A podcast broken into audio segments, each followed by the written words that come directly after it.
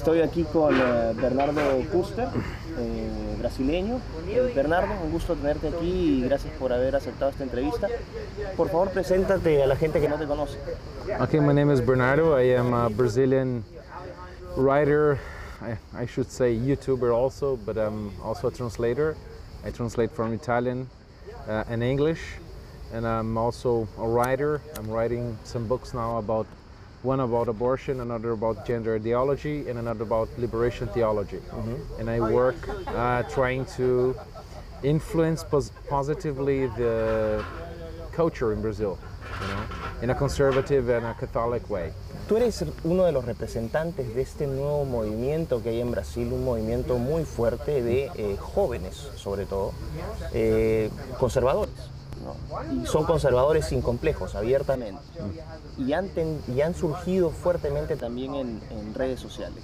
¿Podrías explicarme un poco ese fenómeno del movimiento conservador joven en Brasil? Uh, the conservative, this we should say, uh, this renew of the conservative movement in Brazil, um, this strong wave now that is happening, it it has begun in the the year 2013, almostly, because uh, there was this there is actually because he's alive this Brazilian thinker Olavo de Carvalho, and uh, he is a great philosopher. I think he's the greatest philosopher, uh, Brazilian philosopher alive, and maybe of the of Brazilian history. Uh, he's just compete, I think, with Mário Ferreira dos Santos, which is, I should say, a universal uh, philosopher like the great uh, Germans and French philosophers, which is very good, and Olavo is inspired by him. And uh, Olavo uh, stood alone for more than 20 years before this new wave of conservatism uh, began in Brazil. And so I should say that I am a kind of second generation conservative because I am young and Olavo is 72 years old, 73. And uh, I am uh, also his, um, his student, his follower, his friend, I should say. Not a personal friend, but I consider myself as a friend of his. And um, this, this movement starts in 2013 because um, we were governed by a socialist uh, movement in Brazil called the Works Party, but it's, it represents a broader uh, spectrum, spectrum of uh, lefts, leftists in Brazil, and they influenced Brazilian culture deeply since the, since the 60s. And so they rule the media, the political establishment, the universities, uh, the publishers, um, the unions, and everything. So the culture is theirs.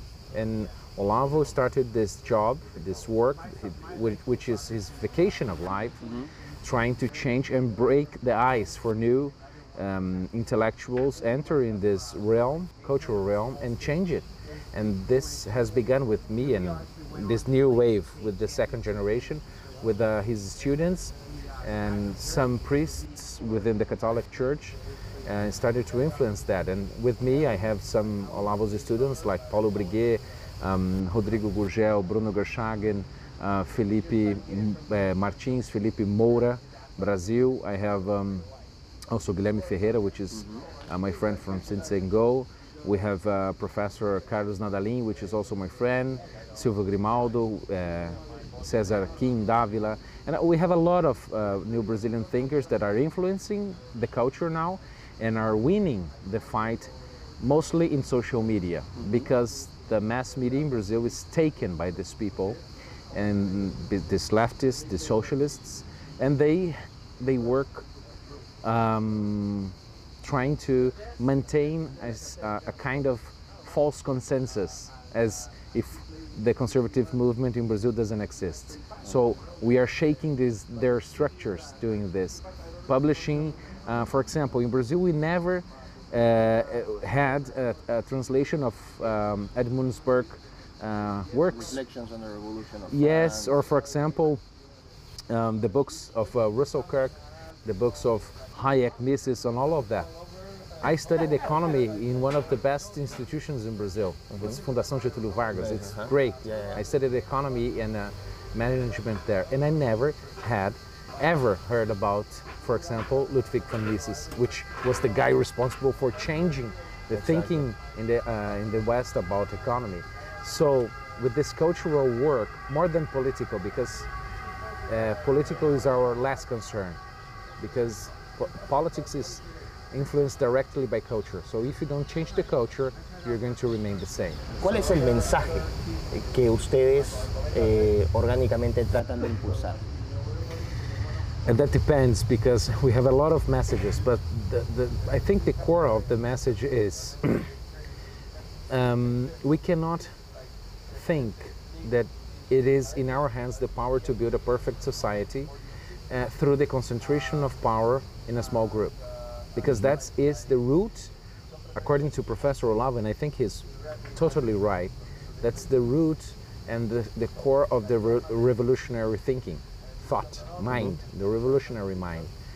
And uh, so it is um, the idea that you have and you can change the whole society in a better way, in a perfect way, like a paradise, through the concentration of power within a small group.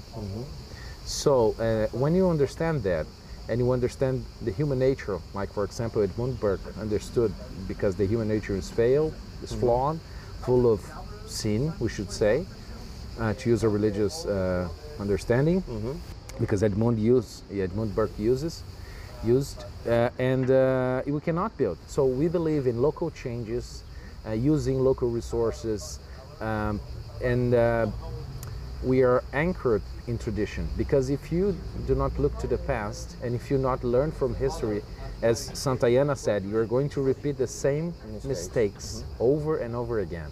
So uh, conservatism is not just about conservatism it's just about changing and reforming. But little by little respecting people's tradition thinking way of life and um, giving their more giving them more than freedom more than um, peace you have to to give them trust because that's the base of society because i cannot give uh, have freedom if i don't trust you Um, you talked about Brazilian tradition. What what is Brazilian tradition? Brazilian tradition, I should say, mostly is Catholic tradition because it was founded mostly by Portuguese uh, in the um, uh, in the 15th century when they came there to not to colonize but to evangelize, you know, and to expand the church and the mission. So they saved the Indians from themselves, so to speak. And uh, Brazilian culture is a Catholic church, is a Catholic culture and you, when you see that uh, 500 years after, it is almost the same because 80 or 85% of Brazilians are conservatives. They are pro-life, they are pro-gun, they don't want the state to be their father, although it is. Uh, yeah, and we are used to, but when you offer them freedom, they want. When, the, when you offer and explain them what is a minimum state, they want, they understand. So we are workers in Brazil. We love to work. We love to produce. We hate to pay taxes, although we pay a lot of taxes. Yeah. We work almost six months just paying taxes in Brazil.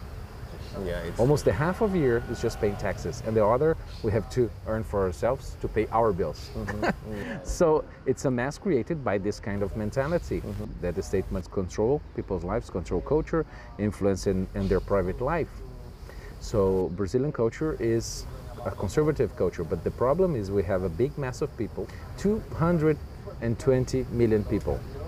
But this mass of people are not is not organized, and we have a small group, which we call establishment, or in Portuguese, os donos do poder. Um, and these guys uh, are very organized, and they run the machine of the state, the media, and all the things I explained. And so, uh, as all the political strategies know, and this is true, a small group organized always rules a majority of people, which is uh, disorganized. So we are trying to change that. Uh, the socialists and the revolutionaries saw in, uh, in the past that the problem of Brazil, the problem of Brazil for them to, to implement their revolution was the Catholic Church. So they, they saw that the revolution must uh, not came from outside the Catholic Church, but from within.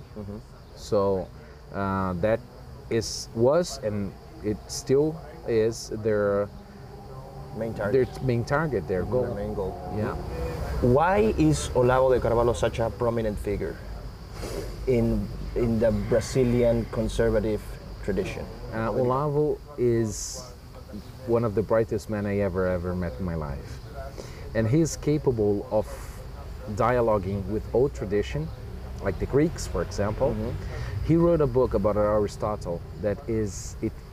His book added to the uh, new comprehension of Aristotle's philosophy, uh, and he is dialoguing with the Greek tradition of Greek philosophy pol- political philosophy. political philosophy, um, his Ethics. his ethics, his his uh, rhetoricals, his poetry, and his metaphysical and uh, and logical, and he creates uh, a unity. He gives Aristotle's thought a unity and a line of thought and uh, a method.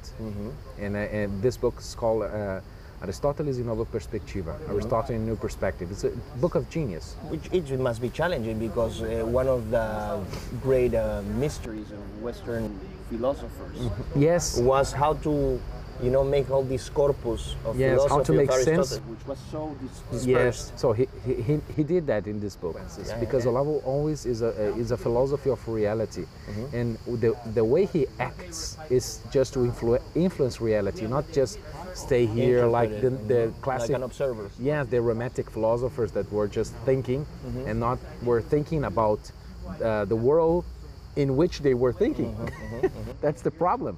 That I think one of the, the things that I learned with Olavo is to appreciate philosophy because philosophy is uh, thinking about reality. How do you define what makes Brazilian conservatism unique? It is a kind of um, new mixture that is trying to compose this, uh, that is trying to dialogue and compose uh, and to pick the, bet, the best of the, the conservative traditions from France, from England, from uh, America, for um, example, from uh, Germany, and also from Italy, we should say, and um, to dialogue with that and to adapt it to our, our reality because that's one of the, the elements of conser- uh, conservatism. We should adapt situations and not just pick one universal law and apply to all. Yeah, exactly. Yeah, you destroy lives like that. Very um, strong characteristic of Brazilian conservatism is that we are very we are not we're very informal in Brazil. Because conser- conservatives usually are very formal they use tie Yeah, yeah. they speak they speak politely Yeah, you know? and we are outspoken you know? But we are we, we like to confront people uh, we like to curse to use bad words because um, uh, we learned also from Olavo which uh, and, and he learned from uh, Nietzsche that you cannot uh, respect if you cannot know how to despise because you have to despise some things and to respect some things because you have to have the sense of proportion. So you cannot treat for example i gave you this example this morning you cannot treat for example pope john paul ii and stalin the same way exactly. One is a devil one is a saint so um, I'm not a, an, ex, an expert on Brazilian conservatism. I'm actually learning on it. Been, and we are not too because it's something new yeah, I have been doing some personal research by interest. You know. Yes. Uh, two years ago, I would say, where I got I stumbled upon uh, Nando Moura, yes who is a very influential YouTuber. You know. yes the most influential. The most influential. He on youtube yes 2.2 2.2 million. 2.2 million. Yourself, you have like a third of a million and growing. yeah almost that yeah So I mean, we're we're talking about agenda setters, Yes. and uh, but we see now, or I saw, that, that it was mostly young Brazilians. How old you are? Like 30 30. So yeah they're babies right yeah now. nando i think it's 35 or something Still, yeah we are Still. very young they're yes. very young, you know, Yes. and it, it struck me that it's young people who have embraced these this uh, philosophy, but not just a philosophy, but its practical implications. Yes. But in Brazil, you have done something about it. You have, I would say, I don't know if you have planned this, but you have come up together and have started creating a community. Now, how do you view the future of this uh, very, very lively and strong conservative movement in Brazil online? online which is very politically incorrect in the in the correct sense of the word. Yes, yes, that's it. Uh, I think the Brazilian, the future of Brazilian conservatism online, it's a pro, uh, it's it's it's going to be bright. It's already being something nice, but I think it's going to explode. I fully agree with that. Yeah, if uh, we can block and win the battle against censorship uh, and against the control they are trying to make upon the medias, mainly Facebook, Twitter, uh, and YouTube. It's the dangers Yeah. of the privatization of freedom. Yes, yes, yes. It's uh, that's how I see it, and Mm-hmm. uh, private corporations have, uh, uh, you know, have achieved such a power that they can now not only challenge, but they can overturn government rulings. Yes, yes, Yes. yes, because there is this concept that Professor Olavo uh, have created, which is called meta capitalists, which are these guys that earn so much money, are so rich, so big, uh, that they want to co- to maintain their status, and they uh, are not uh, ruled by the, the rules of the, the market anymore. So they want to control market, they want to make alliances with the government, they want to become progressists. So they began as capitalists, they began as, um, I should say, liberals in, in economists and economics uh, terms, and they ended like Soros, or the Rockefellers, the Rothschilds, the Morgans, and all of them uh, making alliances with communists. Uh, do you know why, in my opinion, the youth is the responsible for this new renew of the conservative? Because we want to see the change, but not now and a big change, but want to see things changing, and we want to do it ourselves. We do not want to see the government doing, not our big company. We want to do it ourselves Nor the media. nor the media, nor we want the future in our hands in a sense that we are if if the control is spread you cannot um, Risks of, of totalitarianism yes are because you divide diminished. power Exactly. it's a complicated thing but uh, it's better this way a disorgan- uh, disorganized um, power than a concentrated one the history is, Yeah, uh, has shown clear about that. Yeah, but uh, your your question is about the fellowship, so to speak, of the right and the conservatism in Brazil. Um, a lot of them are friends. I'm friends of a lot of them. The online movement is growing and growing. So, So some, could- could you- sometimes Could you, give me a figure? How many millions would you say in total? if you put in the in this amount the Catholics, Mm-hmm. we have almost 30 million followers. 30 million followers on social 30 media. yeah, yeah if you if you put the Catholics which and the is- yeah, Protestants. yeah. Oh wow. Yes, because only on Facebook there are Catholic pages that has that have six or seven million. It's it's, think it's an a guess. Yes. Yeah, yeah. So the internet is helping us because we it's a free market. So the best wins. Exactly. So that's why I am and another. Uh, I think they're trying to and they're getting a lot of success in that, trying to do and deliver them the best content we can produce. I, I, I'm not saying my content is perfect, but I do my best, and I think I'm, get, I'm getting somewhere. And um, and they are in a so you know thrilled with all this that in almost all the cities, the medium and great cities in Brazil, all the capitals for sure, we have conservative political movements mm-hmm. or Catholic political mm-hmm. movements or just Catholic cultural movements. Christian. Yeah, and Christian general. Mm-hmm. And the left is losing space. Yeah, yeah, yeah. yeah. And so they are desperate. Happily, I yeah. was a, a communist or a Trotskyist. I have I've never made that mistake. Yes, I commit this sin. and so uh, once I understood it was all wrong, all confusion, I, I, I, I cannot return back. So It's it- impossible. Yeah, it's a no returning point in my life. So it's liberating because I'm free now.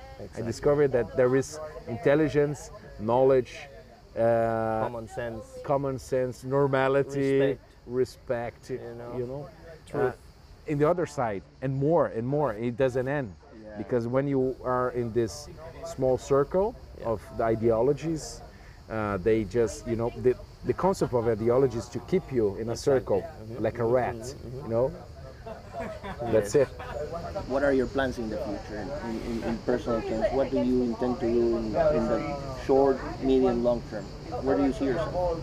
Miklos, I, I should say first, um, what you ma- have just mentioned about the alliances that the left or the progress, as you say, which is a broader sense, Yeah, yeah. uh, they, they make is uh, representative and sym- symbolically concentrated in an institution called Foro de São Paulo. Yeah, yeah.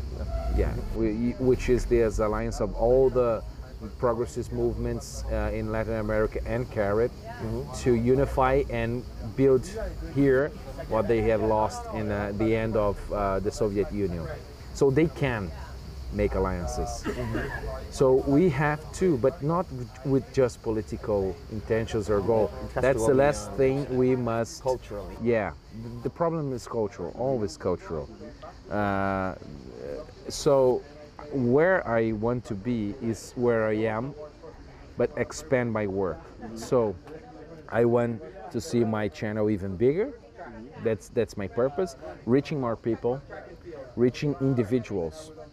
So that's why I'm I have just uh, hired um, an assistant just to take um, you know just to take care of my emails of my conferences of my aspects of operation calendars you can focus on the answering people you know giving attention to them because uh, one of the things that conservatives do they care about individuals not about the mass the abstract Yeah. mass. So we have to care about individuals um, and uh, I'm, I'm, I'm very concerned about that. But I'm concerned about publishing books because if I'm concerned about culture, one video has a peak of 24, 36 hours and then goes, down. And then in 10 years, who's going to see my videos among a trillion of one of videos? So a book stays written in history. And uh, I want to publish as many books I can, not just to publish, but in, in, in issues that I have, you know, a, pers- a personal interest in and a vocation, which mainly are uh, this, um, I should say, gender problem, which is for the left now, there are golden uh, The, the golden hen. the golden hand, yes, for them now. The abortion movement, I should say the death culture, which is a, a term um, created by John Paul II. So With- euthanasia, abortion. Everything, yeah. And uh, also um, euge- uh, eugenics and everything else. And also the educational problem, which is huge in the world. I would also recommend to the, the viewers uh, to read a book called um, uh, uh, uh, Machiavel Pedagogue, which was wrote by Pascal Bernardin, which is a French uh, intellectual. In this book, he registers and shows how ONU, the, the United Nations, and um, the UNESCO, how they change the behavior of children in schools and universities without uh, changing it by pa- without passing through rational thought. So you change the behavior without the, the person is knowing. When he he realizes he has changed the behavior and you know doesn't control. These are psychological techniques, and he registers all that. This book is very important. So education is a major problem, and also uh, a theological problem, because uh, you cannot have power without religion, because all uh, um, all civilizations were founded by a religion. All, you know, all over the world, you, ha- you must have a religion first to, so to speak, give it uh, the civilization a myth, a foundational myth. And myth doesn't doesn't means uh, by implication a lie, but it must be this strong and Yes. significant story. And so uh, the the theological problem tied it to poli- politics is one of uh, the, the, the issues I studied. And I don't know, in the future, maybe another door uh, opens and I want to continue to expand this uh, this job of mine, this vacation, because this is my life. This is my life. So you plan to follow the Olavo life yeah, kind of. yeah. in your own terms. Yes, yes, yes, yes. In my own way. Yeah. Bernardo, thank you very much. This has been very, very I thank you. Miklos. Thank you Uh, very much. A final message to the Peruvian viewers or to the people that are going to see this uh, video. To be just a nice guy is killing conservatism Mm-hmm. in Christian. So you don't need to be obligatory. It's not a moral absolute to be a nice guy. Because when you are in your house, for example, with your wife and kids, and enters, um, I don't know, A rapist. a rapist and he wants to rape your wife and kill your children, you are not arguing with him about the penal code. You have to kill him or neutralize him. It's the best way. So you, you do not have to be a nice guy or a nice girl all the time. So being conservative is sometimes to make a war. We- uh, or maybe also a war. Uh, politics and philosophy and thinking and theories are not absolutes. They must apply to the reality of the They present. have, they have to have a, a reason and a purpose.